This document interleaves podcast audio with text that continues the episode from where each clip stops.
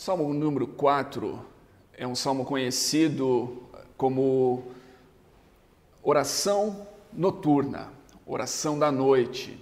E a razão pela qual é, o salmo tem sido chamado oração da noite é porque quando nós o lemos, nós encontramos aqui referências no salmo acerca de situações, condições noturnas. De fato, esse salmo é muito conhecido pelo seu versículo final, o versículo 8, que diz o seguinte: Em paz me deito e durmo, porque só tu, Senhor, fazes com que eu viva em segurança, ou me fazes habitar em segurança. Então, esse versículo do Salmo 4 é o versículo que faz com que ele tenha esse título, ou com que ele seja conhecido como uma oração noturna porque faz essa referência ao deitar e dormir-se. Mas essa não é a única referência do salmo acerca da noite, do dormir, do sono. Ele também diz lá no versículo 4: Na vossa ira não pequeis, consultai o coração no travesseiro e aquietai-vos. Então, essa outra referência ao travesseiro e noite faz com que esse salmo seja conhecido como uma oração noturna, oração da noite. O contexto do salmo é que nos interessa aqui. E duas outras situações que o salmo, ou tentações que o salmo nos apresenta, é o que nos interessa nesse tempo e na nossa reflexão de hoje. A primeira delas, o contexto. Nós realmente não sabemos o contexto desse salmo, é, porque não há uma indicação no salmo. Diferente de outros salmos onde a gente vê essa indicação de contexto, esse salmo diz apenas que é um salmo ao regente do coro, para instrumentos de cordas, e que é um salmo de Davi. Então não nos diz aqui o contexto do salmo. Nós podemos é, especular acerca desse contexto e essas especulações acerca do contexto do salmo têm sido é, vastas na história da, da interpretação é, e dos comentários bíblicos acerca desse salmo desde o período é, patrístico. Então, algumas pessoas vão dizer que o salmo relata um momento em que Davi estava fugindo de Saul, por exemplo, e ele se encontra é, em uma situação então de perigo por sua própria vida, e esse seria o contexto em que ele é, escreveu este salmo.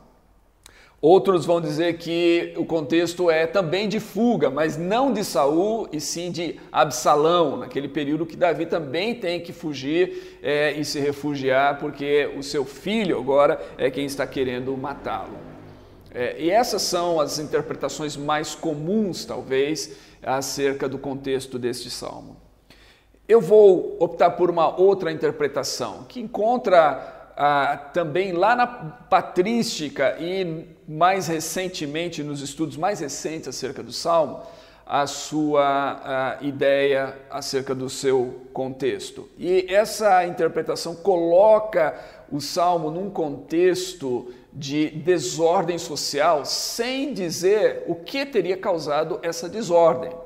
Então a gente vai ver aqui, por exemplo, que é, o salmo fala, ou ele parece referir-se a um momento em que poderia haver escassez de alimentos. Há uma referência a isso no versículo 7, quando ele fala sobre é, cereal e vinho. Então, essa, esse contexto de escassez de alimentos poderia ser um contexto que levou o salmista a proferir essas palavras. E o, o, o, contexto de escassez de alimentos no salmo poderia ter sido causado por uma colheita ruim, um ano ruim na colheita, por exemplo, seria um, um, um, contexto que levaria à escassez, principalmente quando a gente pensa naquela sociedade agrária, que é a sociedade do salmista. Então, se houve é, um ano em que a colheita não foi boa, em que eles não conseguiram colher muito resultados daquilo que plantaram, isso poderia levar à escassez de alimentos e talvez até à fome e gerar o contexto aqui.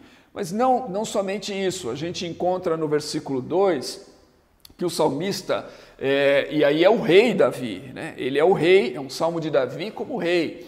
Ele está sentindo-se ultrajado em sua honra. Ele diz assim no versículo 2: Até quando vocês, ó poderosos, ultrajarão a minha honra? É, em algumas versões colocam, ó mortais. A ideia aqui é que pessoas no entorno de Davi, talvez pessoas até líderes ah, de Israel, eh, estavam ultrajando a sua honra. E é esse ele está sendo questionado, a sua liderança estava sendo questionada naquele momento, o que não é difícil de a gente pensar se houvesse um contexto de escassez. E que não é difícil da gente pensar também que nesse momento havia o risco de uma desordem social. O Walter Brueggemann, no seu livro sobre os Salmos, ele diz o seguinte: as palavras sugerem um contexto de desordem social no qual nenhuma das velhas realidades sociais contam para qualquer coisa. É muito interessante esse, esse comentário do Walter Brueggemann aqui. Por quê? Além de colocar desordem social, ele diz que essa desordem social é uma inversão aqui da, das velhas realidades sociais. As velhas realidades sociais não cabem mais. Então, quando eu leio isso e eu penso no contexto em que nós estamos vivendo hoje, nessa pandemia, esse salmo para mim faz e fala muito sobre ah, aquilo que o salmista experimentou naquela época e o que talvez alguns de nós possamos experimentar hoje. Lembrando, um contexto de escassez, um contexto em que a escassez leva a, a uma série de críticas e questionamentos e pode no nosso caso, gerar uma desordem social, isso que muitas pessoas têm temido. Naquele caso, o que parece haver é que havia de fato uma desordem social ou, ou sérios riscos de uma desordem social. Então, o que nós nos deparamos hoje é com um contexto aparentemente semelhante ao dos Salmos, tanto no seu sentido em que ele está se vendo ali é, num contexto de uma calamidade, de uma fome, de uma escassez ou até mesmo de uma desordem social, quanto também naquilo que acontece com o salmista. Vamos então ao salmo em si. É um salmo, é uma oração. É, ele é conhecido aqui como tanto um salmo de lamento, e nas categorias dos salmos, a, os salmos de lamento ocupam a maior das categorias, mas também é um salmo de confiança, ele expressa confiança em Deus aqui. Então nós vemos aqui um misto de lamento e confiança. E começa com uma prece, começa com uma oração, portanto, oração noturna, é assim como o salmo tem sido chamado. No primeiro versículo, a gente encontra aqui três imperativos que são praticamente sinônimos. Ele diz: Responde-me, tem compaixão e ouve-me. Responde-me. Ele está clamando a Deus. Responde-me quando clamo. Tem compaixão, ou tem misericórdia de mim. Ouve a minha oração. E esse Deus a quem ele clama é o Deus da sua justiça. Diz assim: ó oh Deus da minha justiça. Esse é o Deus da sua justiça, é o Deus que lhe faz justiça, ou o Deus que é justo. Esse Deus é o Deus da justiça do salmista e faz justiça ao salmista, porque esse é um Deus que é justo. É a ele que ele dirige as suas preces, as suas invocações, o seu clamor, a sua busca por misericórdia. Ele clama a Deus. Agora é interessante que as quaisquer que sejam as inquietações do salmista aqui, nós vamos olhar essas inquietações, é, elas não são apenas dele. E ele não está interessado somente em sua condição. O salmo ele, ele passa do pessoal, daquele que clama, daquele que começa invocando a Deus com esses três imperativos, para a comunidade, para o mundo ao seu redor. E a gente nota isso é, justamente no versículo 6, onde ele diz assim: Muitos dizem, quem nos mostrará o bem. Então não é só o salmista que está sendo afetado aqui. As pessoas ao seu redor estão sendo afetadas.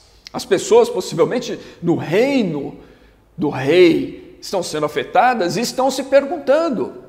Por isso, nós podemos pensar nesse, nessa condição que não é uma condição apenas pessoal, de Davi fugindo de Saul ou de Absalão, mas de uma condição talvez mais ampla. Talvez essa realmente essa condição de uma colheita que não foi boa, de um ano que não foi bom para aquela sociedade agrária, de um ano de escassez de alimentos e de um ano em que as pessoas estavam questionando o rei, as pessoas estavam questionando o seu reinado e talvez alguns dos, dos seus líderes, dos seus governantes ali estavam aproveitando esse momento para ultrajar a honra do rei, como ele reclama aqui.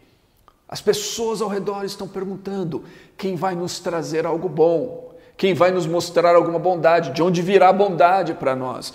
Novamente, perguntas bem interessantes para o nosso contexto histórico, para o momento que a gente está vivendo. Quantas pessoas não estão fazendo perguntas semelhantes nesse momento? Quantas inquietações não ocupam a, as mentes das pessoas?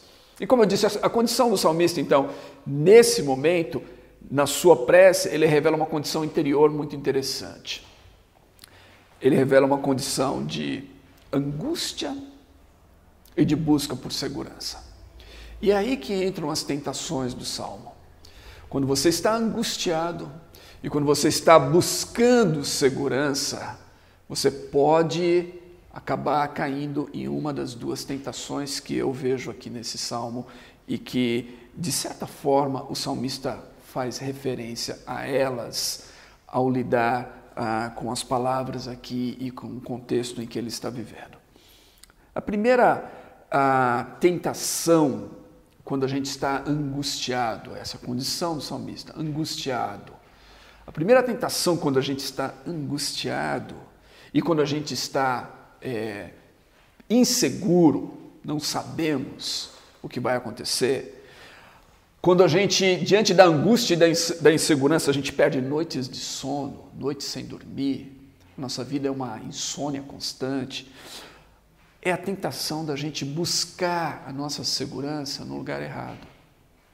No versículo 2, quando ele fala daqueles que ultrajam a sua honra, daqueles que convertem a sua glória em vexame, ele diz assim: Até quando amareis o que é fútil e buscareis a mentira?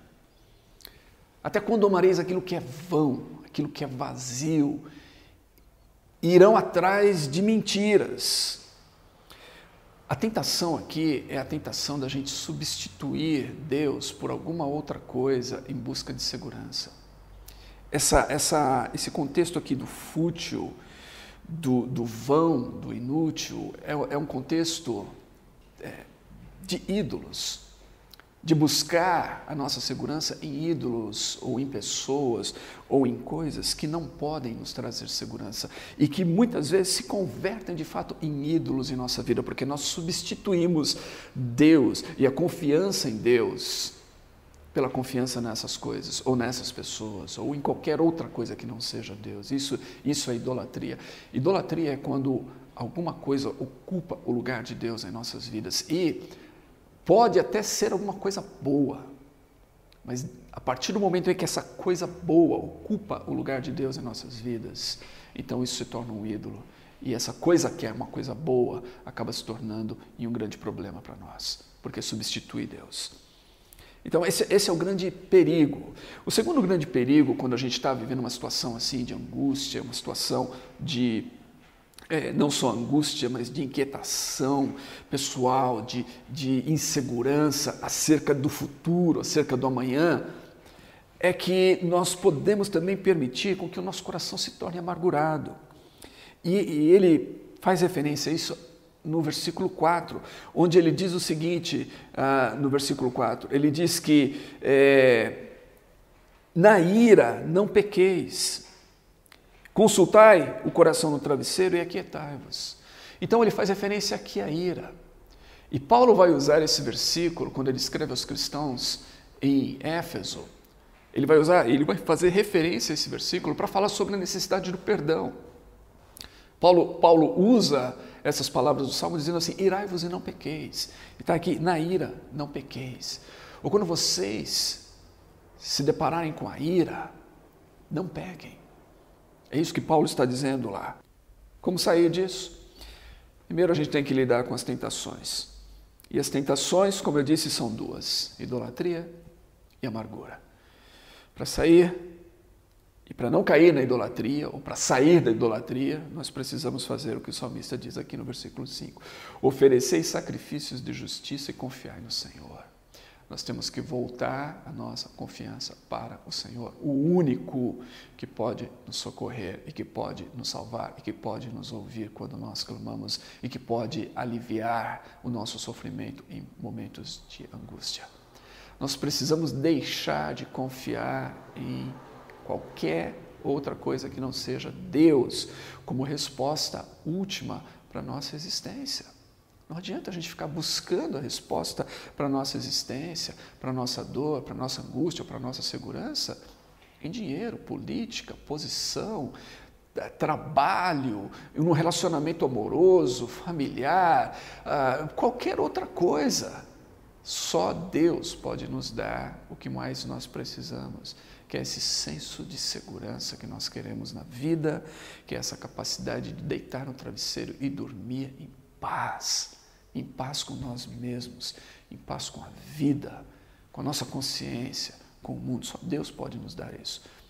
Quando nós não temos isso, a nossa vida realmente é marcada por, não só por insegurança, mas por angústia tremenda, pelo medo, né? por, por, por, aquela sensação que Kierkegaard descreveu de você estar diante de um abismo e que você se sente é, é, tentado a saltar nesse vazio, mas ao mesmo tempo você é tomado por um tremendo e profundo medo acerca do que pode acontecer se você tomar essa posição. E isso causa uma angústia tremenda no seu interior. Só Deus pode nos livrar disso. Nenhum outro. Nada mais. Nada nessa vida a não ser Deus. Então nós precisamos nos, nos voltar para Deus e passar a confiar em Deus e buscar a Deus e amar a Deus acima de tudo. Ídolos mentem e ídolos cegam, cegam os nossos olhos para a verdadeira solução e a verdadeira resposta que nós buscamos. A outra coisa é o perdão, evidentemente. Se o Salmo fala aqui de ira convertida ou com a possibilidade de se converter em amargura, ira que faz com que a gente fique é, rolando na cama pensando sobre aquilo durante a noite, a, a única possibilidade da gente se ver livre disso é através do perdão. É somente quando nós perdoamos que a gente deixa de pensar naquela situação, naquela ofensa, naquela pessoa, naquele contexto, com a dor no nosso coração, com esse sentimento de, esse, e esse desejo de que nós queremos vingar aquilo e que rouba a nossa paz e que aí realmente não permite com que a gente durma nunca, jamais. Mas quando a gente perdoa, quando a gente libera, o ofensor, quando a gente libera essa situação, é quando a gente diz: eu não vou carregar mais esse peso comigo, eu não vou carregar mais esse fardo comigo, eu vou deixar essa bagagem lá atrás. E a gente perdoa aquilo. Há um milagre, há um alívio tremendo no nosso coração, que é exatamente isso: a possibilidade da gente deitar e dormir em paz e em segurança. Então, muitas das respostas que nós buscamos nesse tempo, diante dos problemas que nós enfrentamos, a gente pode dizer que elas se encontram aqui. Primeiro, na confiança total em Deus. Nenhum outro pode nos socorrer, nenhum outro pode nos trazer alívio, nenhum outro pode nos dar segurança nesse momento, só Deus. Segundo, nos livrando de quaisquer sentimentos negativos que tenhamos acumulado durante esse tempo, em forma de ira, de amargura, disso que rouba a nossa paz, desse pensamento muitas vezes de querer derrubar alguém, vingar alguém, provar que a gente é certo, provar isso e aquilo, todas essas coisas que, que podem ocupar as nossas emoções, a nossa mente de maneira negativa, a gente precisa se livrar disso. E o perdão é um caminho. Perdoar não carregar mágoa, não carregar rancor. E, e, aí eu diria assim, se eu puder ser um pouquinho mais específico, não no que o Salmo diz, mas dentro do contexto do que o Salmo propõe e o nosso contexto, quando eu, quando eu leio aqui no versículo 2, até quando amareis o que é fútil, o que é vão, e buscareis mentiras, eu fico só pensando que, além de, de idolatria aqui, e de buscar mentira, né? buscar o que é falso, o que não é verdadeiro, eu fico pensando na possibilidade que a gente tem hoje de não só buscarmos a resposta em lugares errados, mas também de seguirmos uma corrente de fake news, de mentiras, de coisas que não acrescentam absolutamente nada para nós. Muito pelo contrário, distorcem a realidade, distorcem o fato, distorcem a visão, causam essa cegueira igual para nós.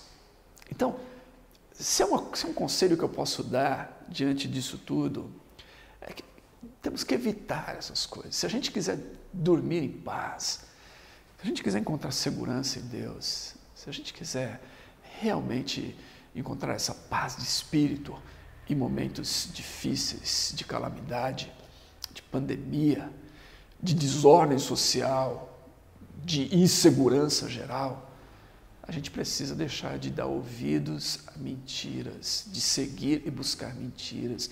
E nesse tempo, eu, eu não encontro nada mais significativo acerca disso do que as chamadas fake news que abundam, que enchem a nossa caixa de entrada é, nas nossas redes sociais e que se espalham por aí é como uma praga. E a gente precisa deixar de ouvir essas coisas, porque elas não vão nos levar à solução novamente, elas só vão aprofundar o nosso problema. Por último, versículos 7 e 8, que é justamente o final da oração, Davi diz assim: Encheste o meu coração de mais alegria do que sentem os que têm cereal e vinho à vontade encheste o meu coração com mais alegria do que sentem aqueles que têm cereal e vinho à vontade. Eu comecei dizendo que o contexto desse salmo parece ser de escassez e que esse versículo parece nos indicar essa escassez. No entanto, o que Davi está dizendo aqui? Quando a gente consegue colocar em Deus a nossa confiança, quando a gente consegue aquietar o nosso coração e encontrar paz de espírito, à noite, porque nós não estamos é, engajados em nenhum tipo de, de, de, sentimento negativo, de amargura, de ira, convertido em amargura, quando a gente aquieta o nosso coração no travesseiro, aquieta a nossa alma e confia em Deus somente e não em ídolos, e quando a gente consegue ver além do nosso problema pessoal, mas ver também o contexto ao redor e ver que outras pessoas estão clamando, e a gente clama não só por nós, mas por elas também, como, como ele faz aqui no versículo 6, onde as pessoas estão clamando: quem nos mostrará algo bem? E ele diz assim: Senhor, faze resplandecer sobre nós a luz do teu rosto, seja gracioso para conosco, mostra para nós misericórdia. Ele não está pedindo aqui somente para si, ele começa aqui pedindo para si, na minha angústia. Ouve a minha oração, mas aqui agora ele está pedindo não só para si, ele está pedindo para os demais, para o mundo ao seu redor, para o mundo angustiado, para o mundo questionando, para as pessoas ao seu redor que estão tomadas por essa mesma angústia e questionamentos. Quando a gente consegue fazer isso, nota o que ele fala aqui, é algo fabuloso. Encheste o meu coração de mais alegria dos que, do que Sentem os que têm cereal e vinho à vontade. Encheste o meu coração de mais alegria. Ele está dizendo aqui que a gente consegue encontrar em Deus algo que a gente não encontra em coisas materiais.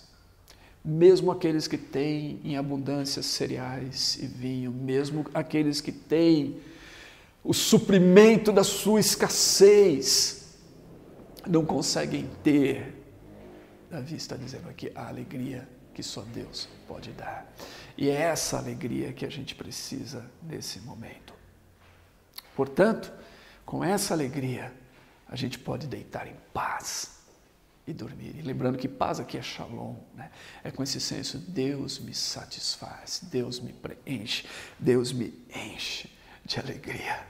Eu encontro em Deus a minha satisfação, eu encontro em Deus o livramento da minha angústia, a calma que eu preciso para lidar com isso, a segurança que eu preciso para lidar com o futuro incerto. Eu encontro em Deus alegria que ultrapassa qualquer materialidade, qualquer outra coisa. Deus me traz essa alegria e, portanto, eu durmo e descanso em paz. Essa é a mensagem do Salmo 4. E essa é a mensagem que eu gostaria de propor para você hoje como reflexão. É interessante que duas vezes nesse salmo a gente encontra os termos selar, ou em algumas traduções colocam como pausa ou interlúdio. Evidentemente, isso daqui eram instruções para o regente do coro. E aqui havia uma, uma instrução acerca da música, do momento musical aqui, onde tinha que haver um interlúdio, uma pausa, um selar. Eu quero propor para você que nesses dias que você aprenda a fazer pausas, que você tenha pausas, que você tenha selar em sua vida, que você tenha momentos de interlúdio nas suas atividades, nas suas tarefas. E nesses momentos você pare para refletir. Nesses momentos você pare para voltar a sua atenção para Deus. Nesses momentos você pare para orar e para clamar. Nesses momentos você pare para aquietar o seu coração e a sua alma. Nesses momentos você pare para pensar naquilo que você, onde você tem depositado a sua confiança, que você pare para voltar a sua atenção novamente para Deus e confiar em Deus totalmente de todo o seu coração e entregar a Deus as suas súplicas. E que nesses momentos de pausa você se lembre que você não é o único enfrentando essa angústia, essa insegurança, essa situação, essa escassez, esse caos ao redor. Que há muitos que estão fazendo perguntas semelhantes, muitos que estão clamando: quem vai nos mostrar bondade nesses dias? E que nessas pausas, nesses selás, nesses interlúdios da vida, nesses dias, você possa pensar não só mesmo em si, mas pensar também nos outros. E colocar-se então como instrumento de Deus, como aquele que encontrou em Deus a sua segurança, a sua alegria, que agora é instrumento de Deus para levar essa mensagem, essa segurança e repartir isso com outras pessoas. Essa é a oração noturna. Essa é a oração do Salmo 4 e é essa oração que eu faço por mim e por você nesse tempo de pandemia. Vamos orar juntos. Deus, assim como o salmista orou, e assim como nós podemos perceber que a oração dele transmite sentimentos e sensações e temores que são tão presentes e que são tão próximos de nós hoje nós também tomamos as palavras do salmista para orar e para dizer: ouve-nos quando clamamos, ó Deus. Traz alívio para nós em momentos de angústia. Seja para nós esse Deus justo que nós conhecemos e em quem nós confiamos. Dá-nos descanso, dá-nos alegria além das coisas materiais, dá-nos alegria, além das coisas que nós podemos tocar, dá-nos alegria além do alimento, além dos bens, e dê-nos segurança que somente Tu pode nos dar. Segurança para deitar e dormir em paz, sabendo que a nossa vida está nas Tuas mãos e que Tu és justo e que Tu és bom. E que quando o mundo ao nosso redor perguntar quem é que vai nos mostrar algo bom, que nós possamos nos levantar, sabendo que tu és bom e que nós possamos repartir a tua bondade com o mundo ao nosso redor. Para que através da nossa repartição, distribuição da bondade, o mundo ao nosso redor possa conhecer que tu és bom. Nós possamos mostrar para o mundo quem é que é bom Tu és bom e Tu és justo. Por isso nós te amamos e por isso nós te servimos. Em nome de Jesus.